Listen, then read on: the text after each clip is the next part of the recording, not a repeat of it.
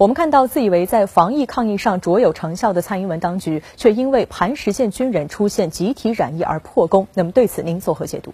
其实，截至目前为止，台湾总共确诊病例才四百多例，这在最早爆发疫情的亚洲，尤其是东亚地区来说，算是非常少的了。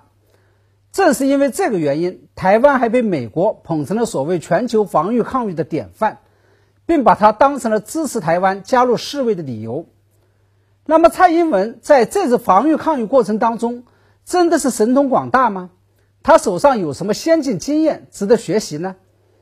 而在我看来，蔡英文其实没有那么神通，他的所谓防御抗疫经验也是其他国家和地区学不来的。这个背后的原因就在于，蔡英文的防御抗疫成绩是政治化操弄与歪打正着的结果。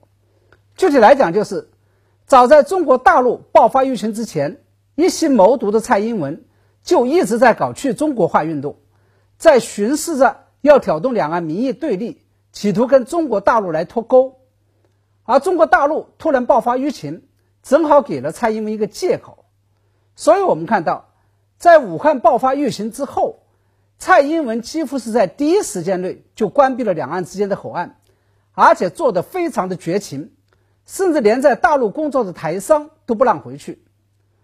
那么，实践早已证明，物理上的隔离措施，尤其是切断人员交流，是当前最为有效的防御手段。于是，蔡英文出于政治化的操弄行为，反而就变成了歪打正着的防御措施。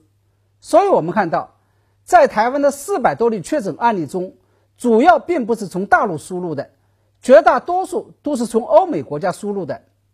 这主要是因为在关闭边境问题上。